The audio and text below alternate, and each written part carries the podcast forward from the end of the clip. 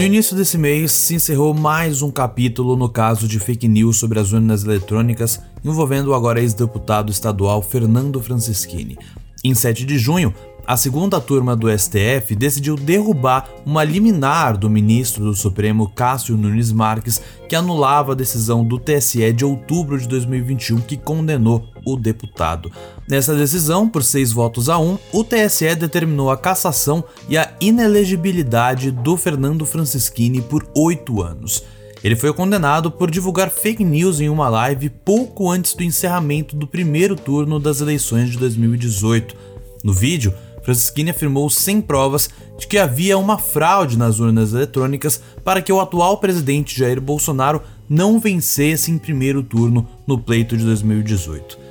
Nós trazemos esse caso com mais detalhes, além das regras que visam combater as fake news nas eleições de 2022, no último vídeo do Política Sem Testão no YouTube. Acesse lá e acompanhe. Mas afinal, quais foram os argumentos da defesa e o entendimento de cada ministro? Quais foram os fundamentos que derrubaram a liminar do Nunes Marques?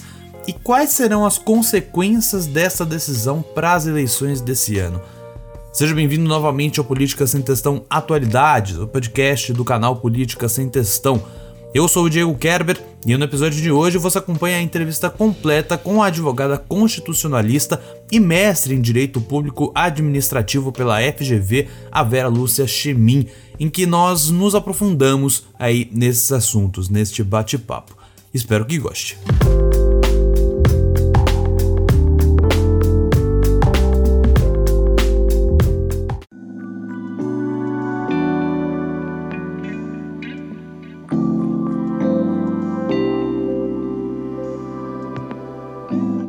Vera, primeiro eu queria conversa, começar essa conversa é, para entendendo qual exatamente foi essa decisão do TSE de outubro lá de 2021, né, do ano passado, que cassou o mandato do deputado Fernando Francischini, né, por propagação de fake news sobre as urnas eletrônicas. Tá. O que exatamente o TSE decidiu naquele, naquela decisão? É, você quer dizer quais foram os fundamentos que eles isso. apresentaram para caçar o mandato do, do, do, deputado? Seria isso? Isso, exato. Então, olha, é, essa, esse julgamento do Tribunal Superior Eleitoral, é, ele foi, digamos assim, eu diria assim, um mínimo, no mínimo polêmico, porque é por, por razões que eu vou te apresentar agora tá? Alguns uhum. fundamentos uhum. que eles apresentaram aí, porque é só para a gente colocar uma sequência lógica. Então houve, né, esse julgamento do TSE, é, é, que na verdade impugnou um acórdão que havia é, sido de, de, da, de, de, competência do Tribunal Regional Eleitoral do Paraná, que inclusive tinha considerado improcedente aquela investigação com relação ao, ao deputado, né? tá? Uhum. Isso que é interessante, quer dizer, lá a maioria considerou improcedente a, a, a investigação com relação ao deputado, aí foi ao TSE, nós tivemos um resultado completamente diferente, e, cujos fundamentos eu vou apresentar agora, tá? E esses uhum. fundamentos são similares, inclusive, aos fundamentos apresentados pela segunda turma do, do, do Supremo Tribunal Federal, né, que ratificou essa cassação, né? Tá uhum. ok? Bom, o primeiro, o primeiro fundamento apresentado pelo TSE foi no sentido de refutar o argumento da defesa de que teria havido um ineditismo tá? Ao, ao, ao, TSE afirmar que houve ataques ao sistema eletrônico de votação e o uso indevido dos meios de comunicação social é, porque já existiria, já teria existido debate sobre isso, tanto no âmbito do TSE quanto no âmbito do, tribunal, do Superior, é, desculpa, do Supremo Tribunal Federal. Então, em outras palavras, é, eles é, julgarem que é, houve um uso indevido dos meios de comunicação social é, e também o, o, no sentido de dizer que houve uma, é, como é que eu posso dizer, ataques ao sistema eletrônico de votação, esses dois temas já, já vinham sido discutidos pelo Tribunal Superior Eleitoral, já haveria jurisprudência sobre isso e, portanto, não teria havido nenhum tipo de ineditismo na decisão do TSE. Isso a uhum. gente pode até depois discutir, se for o caso, tá? Eu vou só apresentar os fundamentos agora. É, claro. É, então, o segundo, o, a, a, o segundo fundamento, eles, eles afirmaram que houve sim que conseguiu que houve uma configuração do uso abusivo dos meios de comunicação, tá? Depois também discutimos. Só vou citar agora. Terceiro uhum. fundamento, que a internet se insere sim nos meios de comunicação social, tá? De acordo com o artigo 22 da Lei Complementar número 64 de 1990, que é a chamada Lei da Inelegibilidade, tá? Então, uhum. de acordo com, a, com o TSE, a internet se, e, e, é, se insere no conceito de meios de comunicação social, tá? Coisa que nós podemos discutir também. Tá? A outra, a outra, outro argumento, outro fundamento, que houve um abuso do poder político por, por, pelo deputado afirmar que ele estaria sob o manto da imunidade parlamentar. Então, de acordo com a, o TSE, é, a gente pode também discutir daqui a pouco, não teria havido, aí não poderia se configurar imunidade parlamentar.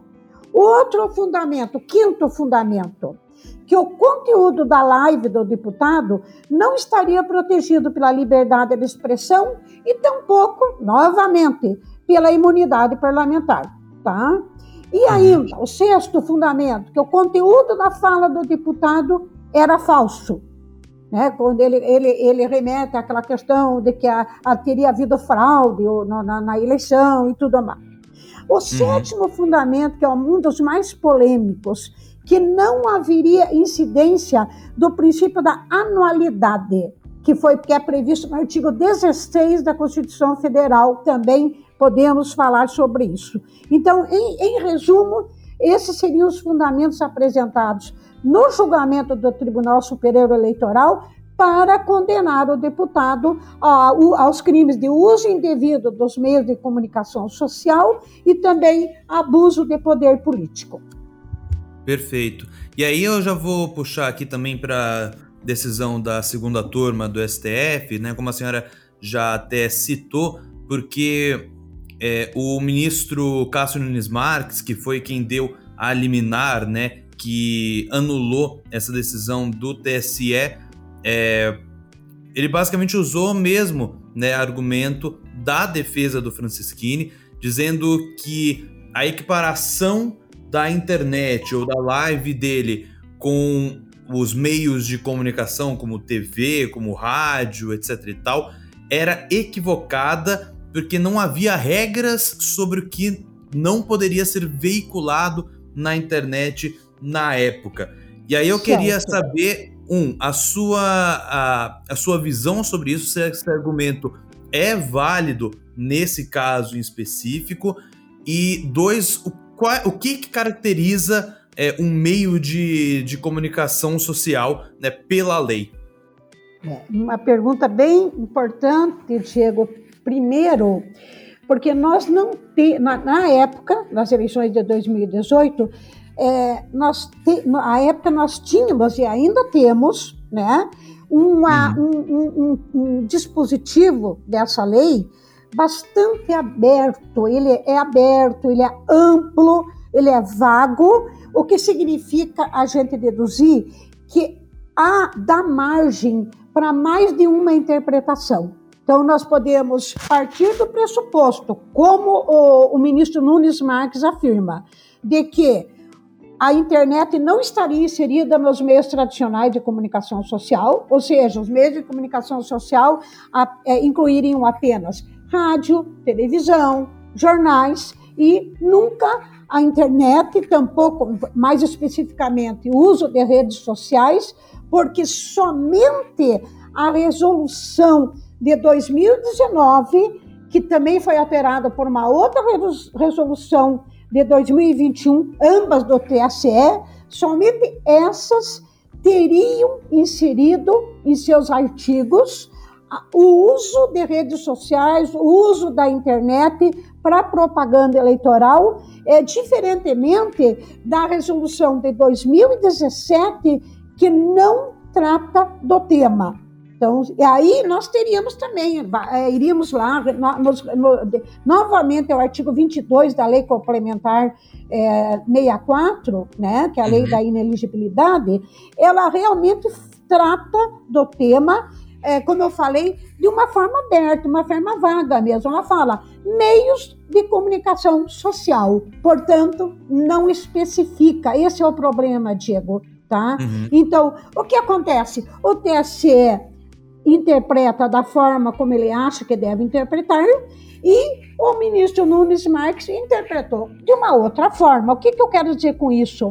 Aliado a essa, é, a essa questão da, da, da possibilidade de múltipla interpretação, pelo fato dessa regra, como eu falei, ser ampla, ser vaga, nós temos também, nós não, nós não temos, nós não tínhamos até agora uma pacificação da jurisprudência tanto no uhum. âmbito do Tribunal Superior Eleitoral quanto no âmbito do Supremo Tribunal Federal. O que, que eu quero dizer com isso?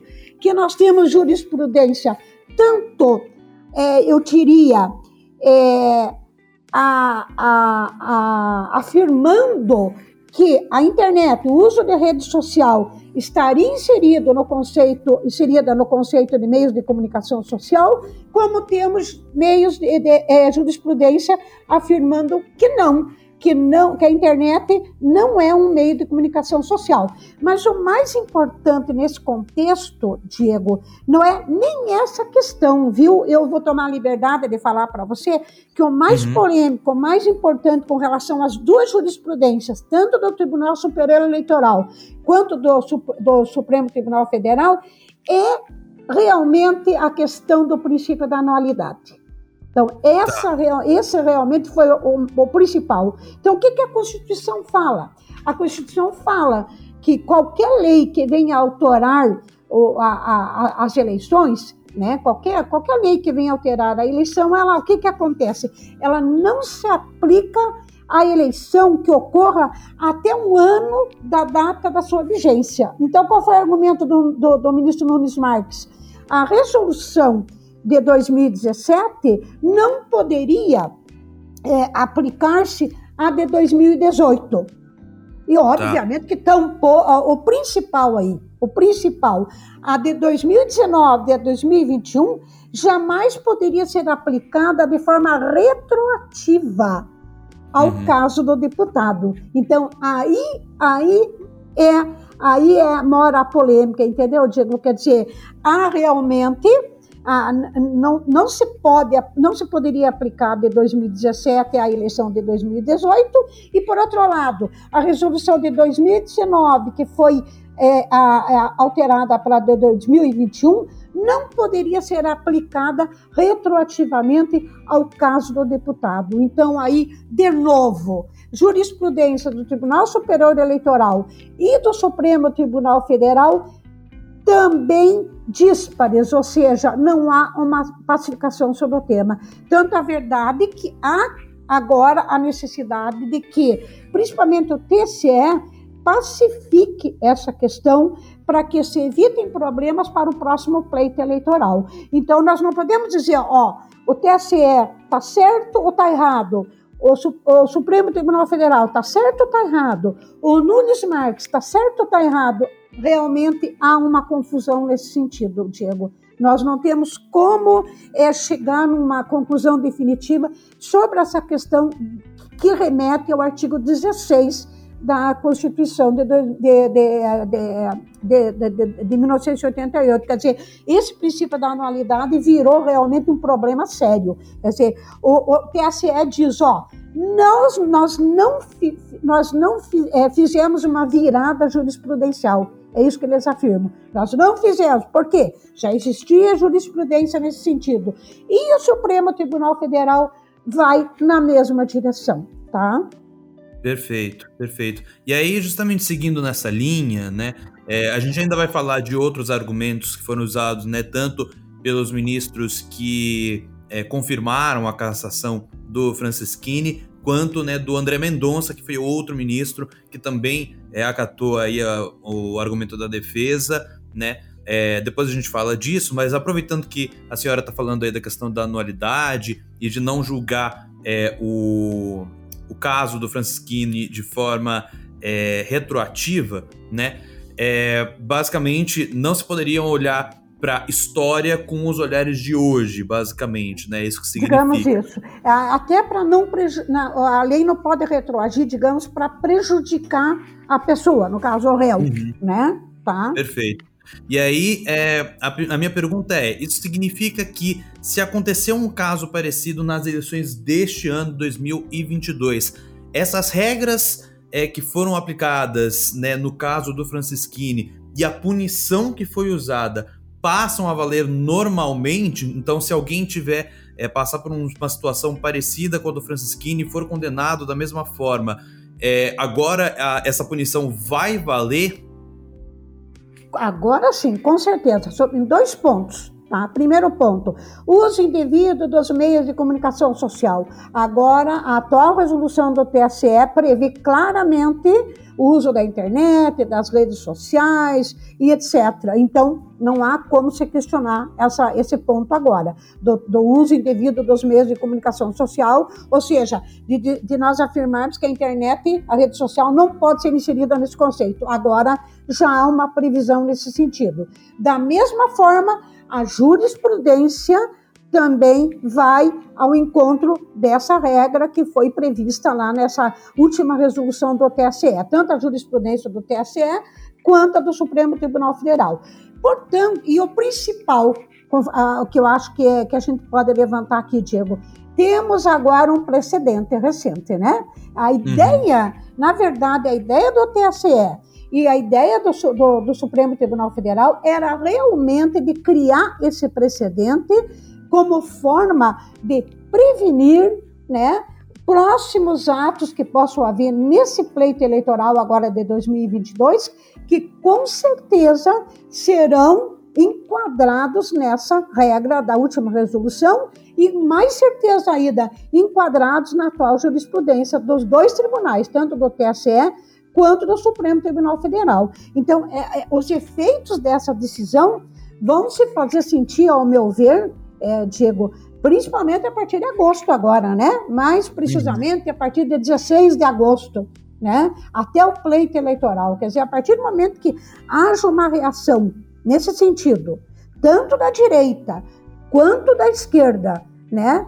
É, é, nós precisamos ficar, nós vamos ter que ficar atentos aí nesse caso para nós verificarmos que até que ponto essa jurisprudência ela terá um caráter isonômico para todos os, os candidatos que porventura venham a incorrer, né? Nesse ato é, que vai contrariar as previsões tanto da, das resoluções do TSE ou da legislação atinente às eleições, quanto à jurisprudência do Supremo Tribunal Federal. Então, eu acho que é aí que nós vamos ter que, que ah, verificar ah, se vai haver isonomia a partir de agora. Porque até uhum. então, realmente há um questionamento, há uma polêmica em razão da não pacificação que havia até então da jurisprudência dos dois tribunais e também da não previsão clara de, de internet estar inserida em meios é, de, tradicionais de comunicação social. Então, eu penso que a partir de agora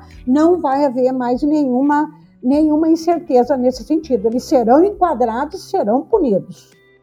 Perfeito, perfeito, Vera. É, agora eu queria voltar um pouco né, para a discussão que, para os argumentos que foram usados nessa decisão. O ministro André Mendonça, que também foi outro que acatou aí os argumentos da defesa, ele afirmou que o uso das informações falsas é, na live do deputado, né, que foi usada né, para cassação da, do mandato dele, ele disse que essas informações falsas em uma live a 22 minutos do fim do pleito não teriam uma força suficiente para mudar o resultado da eleição. Esse argumento tem fundamento? E eu te pergunto isso porque lá em 2014, o então candidato à presidência, o Aécio Neves, do PSDB, fez um grande alvoroço, né? Depois de perder o segundo turno das eleições para é, então candidata né, Dilma Rousseff, acusando uma fraude no sistema eleitoral. E desde então isso acabou fomentando uma desconfiança né, contra a lisura né, do processo eleitoral e também das urnas eletrônicas. E uhum. além disso, a live em que o Francisquini acusou a fraude nas urnas foi logo depois do primeiro turno. Ou seja, ainda tinham eleições né, acontecendo, as eleições não tinham efetivamente acabado, ainda teria né, o segundo turno. Então, por isso que eu te pergunto: esse argumento do ministro de Mendonça de que o, uso dessas informações a pouco tempo do fim do pleito ali do primeiro turno não teria força nenhuma para mudar esse resultado da eleição. Esse argumento válido? Eu diria, na minha opinião, tá, Diego, que ele seria uhum. parcialmente válido, tá? Parcialmente tá. válido. Por quê? É, de um lado, realmente, um, um, pleito que estava prestes a terminar, me, me, parece que faltavam 20 minutos, cerca de 20 minutos para terminar 22 o pleito, minutos. né? E ele acabou, então, entrando em rede social, né, fez o uso da, da do Facebook lá, para dizer que poderia haver, é, para colocar em dúvida né, o sistema eletrônico de votação e, obviamente, é, com isso, fazer, digamos assim, uma espécie de uma propaganda até é, partidária e pessoal. Né? Uhum. Agora, por outro lado, é, na, na, na, no, depois do primeiro turno, o que, que acontece? Ele, era, ele foi candidato a deputado estadual. Então, Sim. o que, que acontece? Ele teve realmente um número significativo de votos que, na minha opinião, aí por isso que eu falo parcialmente, na minha opinião, não teriam, digamos assim, sido é, estimulados com aquela, com aquela live que ele, é, que ele, é, que ele apresentou cerca de 20 minutos aproximadamente antes do primeiro turno. Então, eu penso, é, por que, que eu digo isso? Porque me parece que nos autos, Diego, não, ter, não houve prova contundente é, para é, comprovar que ele teria sido beneficiado por aquela live. Uhum. Então, esse é o problema principal e eu tive o cuidado de verificar exatamente é, para falar para você, né, assim, até que ponto que isso poderia ser viável ou não. É, uhum. Eu vi, eu, eu voltei lá no ponto, fui lá no Tribunal Regional Eleitoral, verifiquei os fundamentos que eles consideraram improcedente. Então, eles, eles não condenaram o deputado tá? Uhum. Não condenaram o deputado. Então, eles não condenaram, é, e aí o que aconteceu? É, veio para o Tribunal Superior Eleitoral, a, a, só teve, me parece que um voto que, é, é, que foi vencido, e a maioria contrapôs todos os argumentos do Tribunal Regional Eleitoral. Tá? Então, você uhum. veja que há uma, uma disparidade né? Uma maioria no Tribunal Regional Eleitoral considerou improcedente a investigação e depois uma maioria do Tribunal Superior Eleitoral considerou procedente e condenou. Ao que a segunda turma veio ao encontro e também é, veio na mesma direção e condenou. Então nós temos aí várias, vários conceitos que estão, é, digamos assim, envolvidos nessa, nessa condenação né, atual que, como, por exemplo, até que ponto que vai a imunidade parlamentar, a proteção né, é, é dada uhum. pela imunidade parlamentar? Até que ponto que vai a liberdade de expressão? Né? Então, é, é muito difícil de você auferir, então, aferir a, a, a, até que ponto que essa live realmente teria beneficiado o deputado. Agora, não há dúvida não há dúvida de que ele fez uso do meio de comunicação para se promover. E aí vem aquela questão, tá? Ele fez o uso da, da, da, da, da, da live lá para se promover, né? Mas aí, uhum. de novo, lá, aí vem de novo, o uso de rede social estava inserido no meio de comunicação social? Essa é a questão. Tanto que um dos votos do TRS, não me falha a memória, um dos votos, o que, que ele disse? Considerou abuso, considerou abuso, mas disse: eu não posso estabelecer uma sanção porque rede social, internet, não está inserido no meio de comunicação social é, conforme essa a resolução de 2017. É, é, é, é, é isso no, no, que se refere à eleição de 2018. Da mesma uhum. maneira, do outro lado, ó, não podemos aplicar retroativamente a de 2019, que foi alterada para 2021, porque senão nós estaríamos prejudicando o, o, o, naquela, naquela, o, deputado. Então, você veja que são vários pontos e que a jurisprudência e a própria lei meio que se contradizem, né? Uhum. E é por isso, como eu te falei, nós não podemos chegar a uma conclusão definitiva e nós temos que, a, a, a partir de agora, agora sim, temos uma certeza que a jurisprudência vai caminhar nessa direção, mas de qualquer maneira, com relação ao deputado, fica esse questionamento. Houve uma virada jurisprudencial? Não sabemos com certeza. Por quê? Porque havia jurisprudência a favor e ao contrário. Houve uhum. uma afronta ao princípio da analidade? Ao meu ver, aí a minha opinião, ao meu ver, houve. Aí eu digo para você que, ao meu ver, houve, no, no relação ao, ao princípio da anualidade. Agora, com relação à virada jurisprudencial, há que se questionar, porque havia jurisprudência a favor e ao contrário, e diante disso não há o que, o que se fazer. Tanto é verdade que ele foi condenado e agora acabou né? Uhum. Tanto e como poderia não ter sido condenado e a gente também não poderia questionar porque não haveria uma pacificação nesse sentido da jurisprudência, tá? Condizente com a resolução do TSE e condizente com a Lei 9.504 e com a lei, principalmente com a Lei Complementar 64, que é a Lei das Inelegibilidades. Perfeito, Vera. É, agora vamos. A gente falou né, dos argumentos dos dois ministros que foram favoráveis à defesa. E agora vamos falar dos argumentos dos outros ministros da segunda turma do STF, né, que né, foram... votaram a favor da condenação dele, o ministro Edson Fachin e o, e o Ricardo Lewandowski, né? Exato. Na visão deles, e o grande argumento que eles usaram é que não existe um direito fundamental que permita a propagação de um discurso contra a democracia, né? Que foi o caso as fake news, né? As informações falsas sobre o, o sistema eleitoral e sobre as urnas eletrônicas, né? Eu queria saber como que a senhora interpreta essa argumentação, tipo, falando de maneira puramente regulatória, ou seja, puramente pela tá. lei. Esse Vamos argumento lá. é válido? Falamos de forma imparcial. Com relação a essa questão, eles for, é, é, os argumentos são procedem. Uhum. Por quê? Nenhum direito fundamental que, que, é previsto lá, principalmente no artigo 5 da Constituição, que é no caso a liberdade de expressão, né? Que a liberdade de expressão, ela, é, é, digamos assim, que ela é irmã gêmea de uma democracia. Sim. Né? Você tem que ter liberdade de expressão. Só que todo o direito fundamental que está lá expresso no artigo 5 da Constituição, ele não é absoluto. O que significa isso? A partir do momento que você ataca o regime democrático, que eu diria que é o preceito fundamental previsto na Constituição Federal de 1978, e aí eu quero deixar bem clara uma diferença.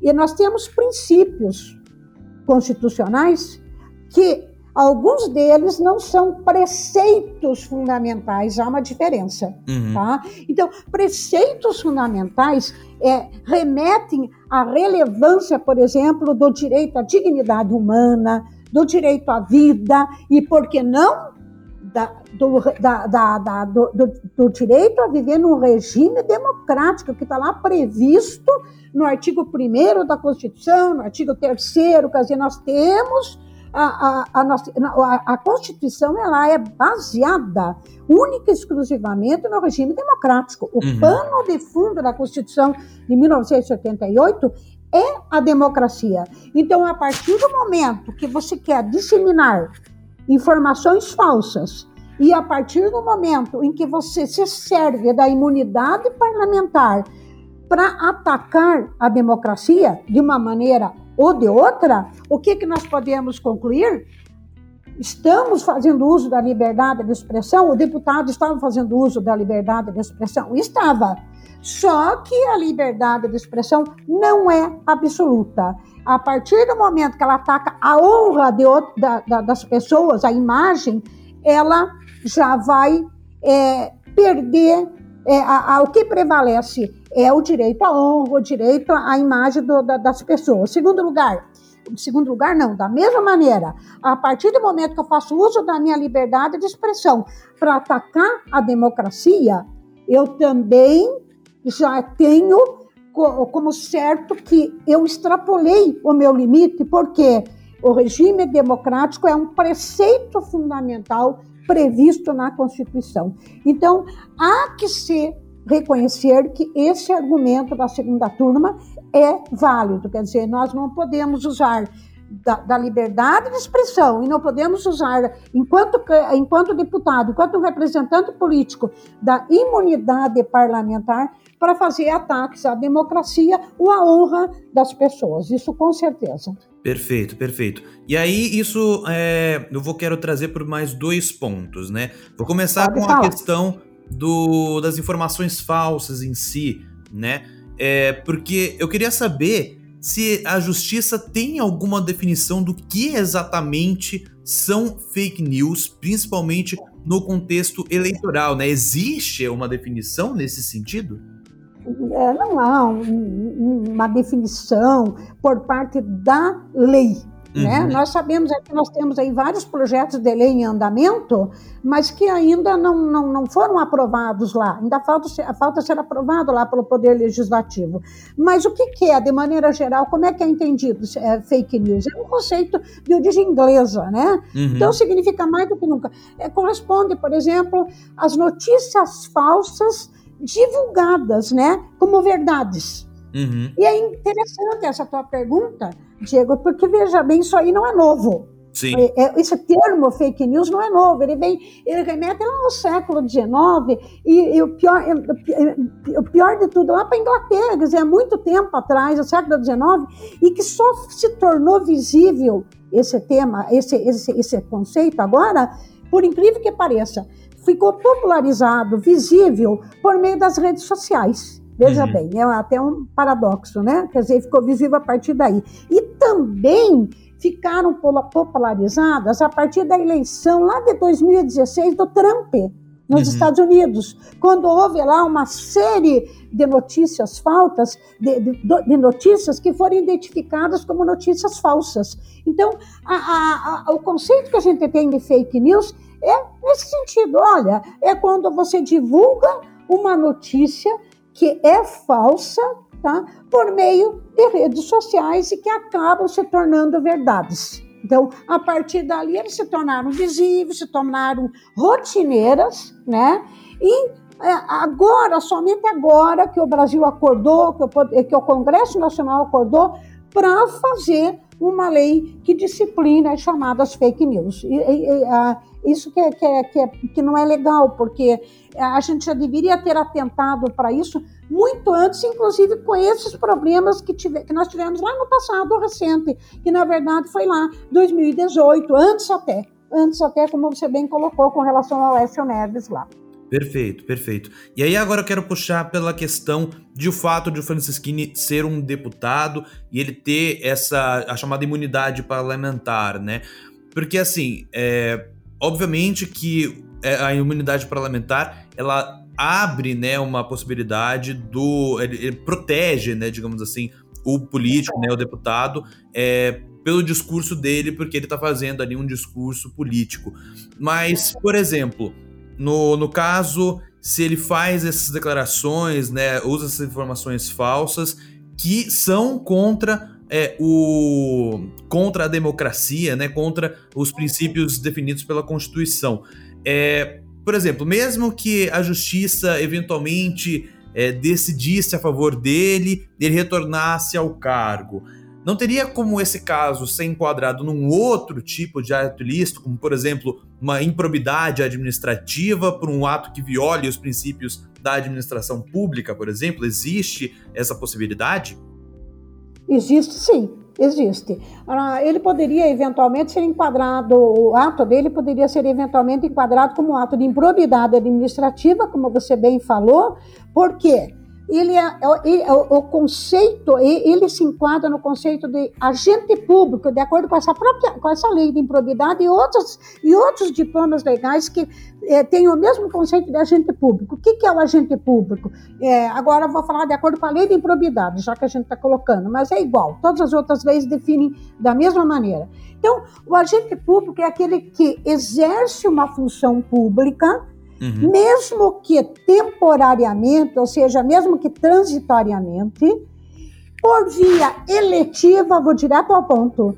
Pode ser no servidor público e pode, no caso dele, ele exerce, exercia uma função pública por via eletiva, ou seja, por meio do voto popular. Uhum. Então, portanto, ele é um agente político que se insere no conceito de agente público. A partir do momento que ele comete um ato daquela natureza, ele pode, poderia sim ser enquadrado num ato de improbidade administrativa e também perder, perder a função pública, é, poderia até ter suspenso seus direitos políticos, é, é, ser inelegível, como foi agora inelegível, porque eu acho que é, é, depois, se você também é, necessitar, há uma diferença entre inelegibilidade e perda ou suspensão de direitos políticos, quer dizer, não é a mesma coisa também. Uhum. Mas, enfim, voltando à questão aqui. Então, ele realmente poderia ser enquadrado num ato de improbidade administrativa e também perder, da mesma maneira, a função pública e ser considerado inelegível. Então, aí não há muita diferença nesse sentido, quer dizer, ele realmente e aí, voltando à imunidade, me parece que você perguntou sobre isso também. Perguntou? Sim, sim. É, até, até, que, até quais, quais são os limites né, da imunidade parlamentar? Isso. É. A imunidade parlamentar que nós estamos tratando aqui é a chamada imunidade parlamentar material, Diego, uhum. tá? De acordo com a Constituição. O que, na verdade, em outras palavras, é inviolabilidade parlamentar, essa imunidade material aí. O que, que se, se refere? Que o, o, o, o deputado, no caso aí, ele é protegido, né? ele, por, por, meio, ele, ele tem inviolabilidade civil e penal, ou seja, imunidade civil e penal, por meio, por meio das suas palavras, atos e votos. Então, a partir do momento que ele emite uma opinião, que ele vota, né? Tudo que tem a relação com o mandato dele. Então, a partir do momento que ele emite uma opinião que ele vota ou que ele se expressa, seja lá da forma como for, né, por meio de palavras, tudo isso tem que estar relacionado ao exercício do seu mandato. Uhum. Então, o, que, que, nós, o que, que eu estou querendo dizer com isso? Que mesmo que ele esteja fora da Câmara, ou no caso dele, fora da Assembleia Legislativa, ele esteja num lugar qualquer físico que não seja a Assembleia tá? Uhum. Se ele se referir, se ele emitir uma opinião, qualquer coisa que ele venha a falar, desde que tenha relação com o exercício do seu mandato, por mais que seja uma palavra ofensiva, ele, ela, ele é protegido pelo manto da imunidade parlamentar que a gente chama de material. O uhum. que, que não é protegido por essa imunidade? O que, que não é protegido? É são a, a, a forma que ele se expresse, né, a opinião que ele imita, que não tenha nada, não tenha relação nenhuma com o exercício do mandato e que venha realmente a ofender gravemente pessoas ou qualquer outro tipo de ato que venha contrariar, obviamente, os princípios constitucionais. Então, aí ele, ele fica sem o manto da imunidade parlamentar chamada material. Tá? Perfeito. E, e é daí, nesse caso, isso que é, ele pode ser condenado nesse caso. De acordo com a, com a, com a, com a, com a, com a visão da segunda turma, foi esse foi o principal fundamento. Não sei se você percebeu. Uhum. Do Faquin que foi acompanhado pelo Gilmar Mendes, inclusive, e pelo próprio Ricardo Lewandowski, tá? Inclusive, o Gilmar Mendes chegou a, realmente ratificar, reforçar a gravidade do ato do deputado e a realmente concordar com o voto divergente que foi inaugurado pelo ministro Edson Fachin. Perfeito, perfeito. É, e aí a senhora já até falou um pouco, né, sobre como essa decisão do TSE e agora essa manutenção da decisão do TSE pela segunda turma do STF, isso cria um precedente jurídico para casos parecidos no futuro, né? Isso, isso pode levar a uma menor divulgação de informações falsas de maneira deliberada, de maneira proposital nas eleições desse ano? Você acha que vai ter esse efeito de que menos candidatos vão tentar usar informações falsas para se eleger? Eu acho que de certa forma sim, vai haver uma diminuição aí considerável é, a partir do momento que o que, que o, o, o, um candidato ele pretende, ele pretende ascender ao cargo, né? Esse é o seu objetivo. Então ele não vai incorrer no ato dessa natureza para correr o risco de ser é, inelegível antes da eleição. Quer dizer, não, vai haver nem o pleito ele já se torna inelegível. Né? Então, isso não vai. Eu tenho a impressão que vai haver uma diminuição, sim. Agora, por outro lado, a, essa grave polarização que há entre a direita e a esquerda, ela está, é, ela pode provocar também atos de determinados candidatos que ousem é, contrariar, né, é, é digamos aí, esse precedente e de repente se apresentarem às redes sociais com, de forma ofensiva, ou não, sei, não precisa nem ser necessariamente falsa, uhum. é ofensiva, ou insinuações de certa natureza, e é aí que vem o problema, Diego, quer dizer, eles, essas pessoas, esses candidatos podem fazer isso com o intuito de provocar confusão, de uhum. provocar ainda maior polarização, de provocar ainda uma, uma digamos assim, uma guerra né, entre a direita e a esquerda, acirrar, acirrar ainda mais essa guerra entre direita e esquerda.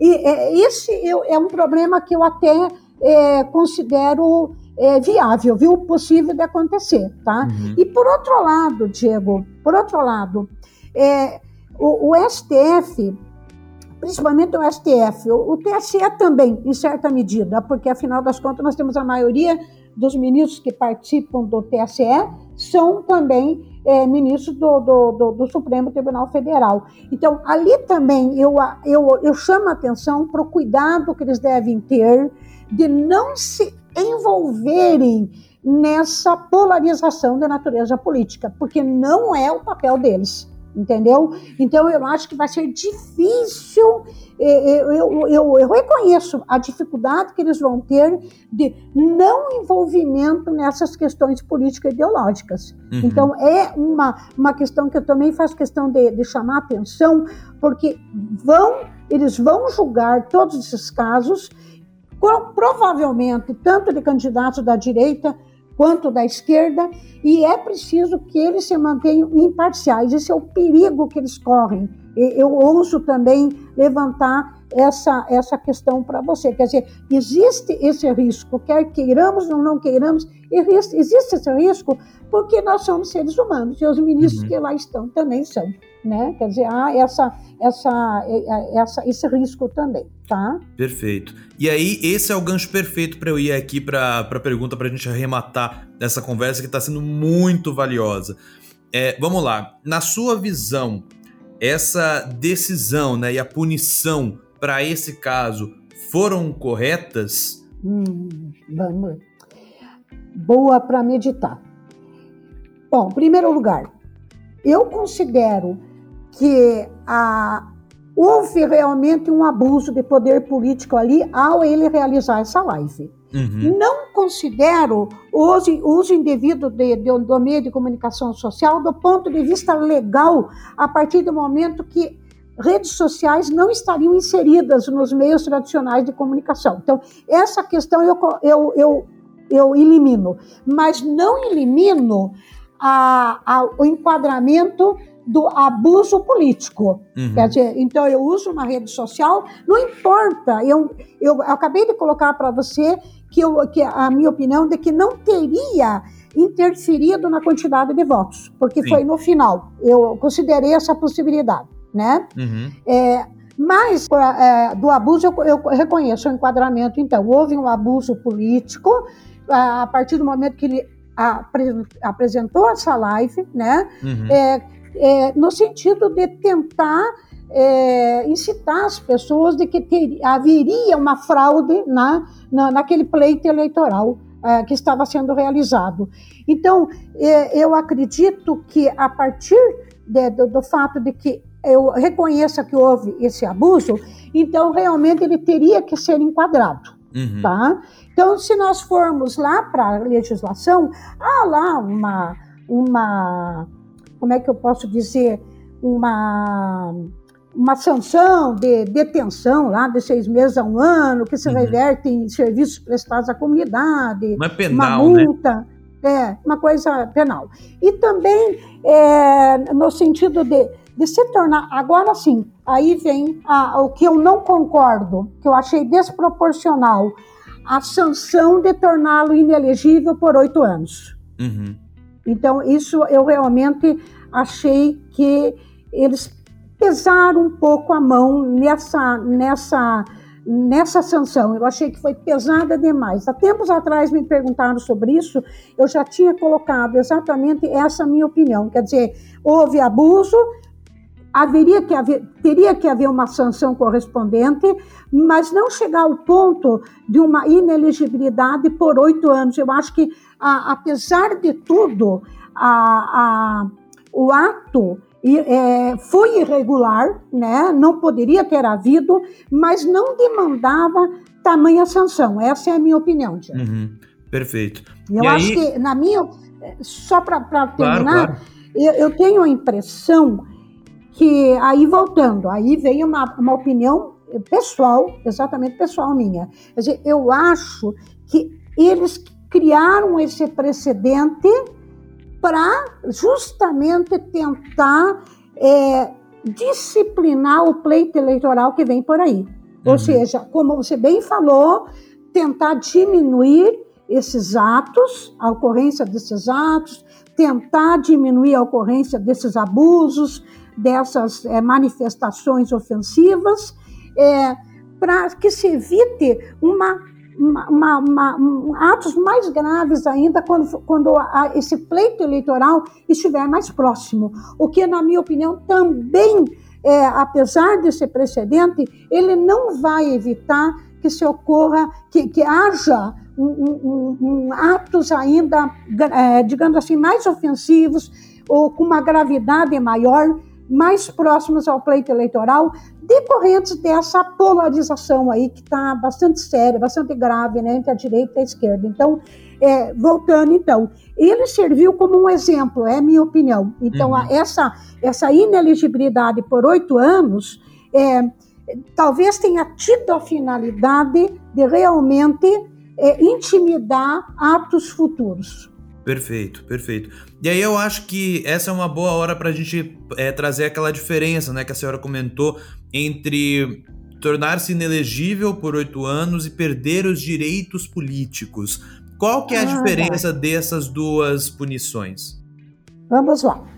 É, quando você é, está suspenso ou quando você perde os seus direitos políticos, significa, em bom português, você perde o direito de votar e também não pode ser votado, Diego. Então, estou uhum. falando de uma forma bem acessível, para todo mundo entender, né?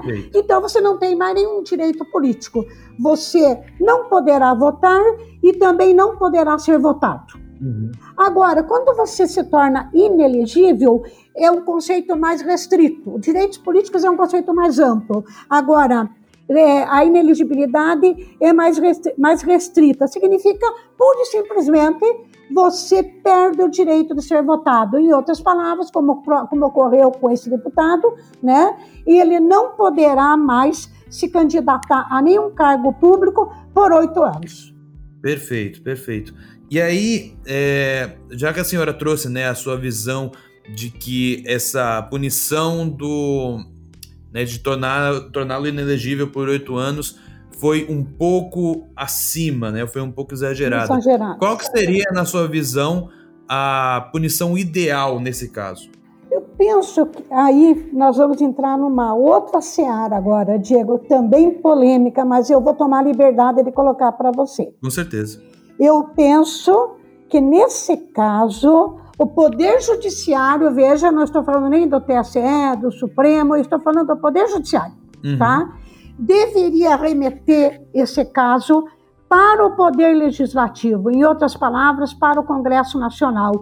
E esse Congresso, no caso, desculpa, ele é deputado estadual. Então, uhum. no caso de o Tribunal Regional Eleitoral já na, poderia poderia ter remetido na época, ou no caso o Supremo Tribunal Federal, o TSE, poderia remeter à Assembleia Legislativa do Estado do Paraná para que a Assembleia decidisse sobre essa questão. Ou seja, é, por que, que eu estou querendo colocar isso, Diego? É polêmico, eu sei que é, uhum. mas eu vou, vou te dar a minha opinião baseada, inclusive, na Constituição. Sim. Tá?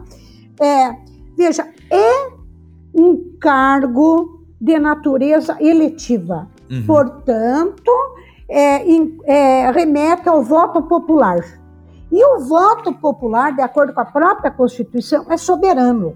Uhum. Então, em respeito a esse voto popular, que até porque foi um número significativo de votos, né, Sim. que ele recebeu, então, em respeito a esse voto popular e em respeito ao princípio da separação dos poderes, Diego, eu penso que o Poder Judiciário deveria remeter essa questão para a Assembleia Legislativa do Estado do Paraná para que a Assembleia decidisse por maioria absoluta dos seus membros se deveria cassar o mandato do deputado ou suspendê-lo, por exemplo, por seis meses, suspender o mandato por seis meses.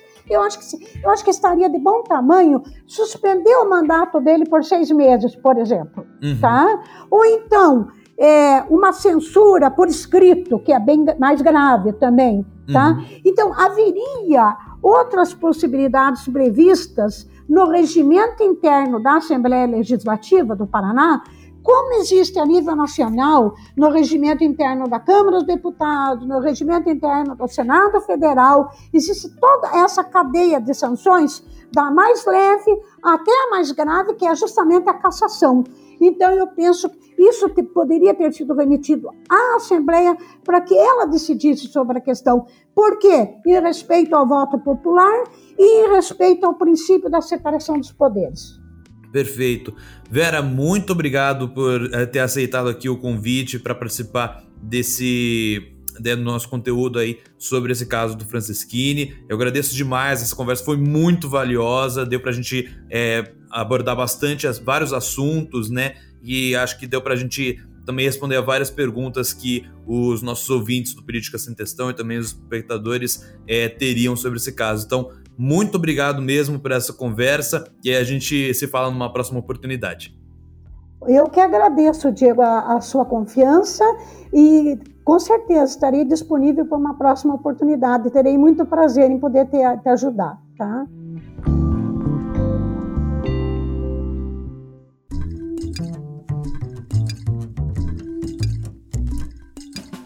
E essa foi a conversa completa com a advogada constitucionalista e mestre em Direito Público Administrativo pela FGV, Vera Lúcia Chemin. Espero que tenha gostado do bate-papo e tenha aprendido tanto quanto eu. Se gostou, ajude o nosso trabalho compartilhando esse podcast com seus amigos e familiares. Confira também os nossos outros conteúdos nas outras plataformas, seja no YouTube ou no Instagram. Por hoje é só. Nós nos vemos no próximo episódio. Um abraço e até lá!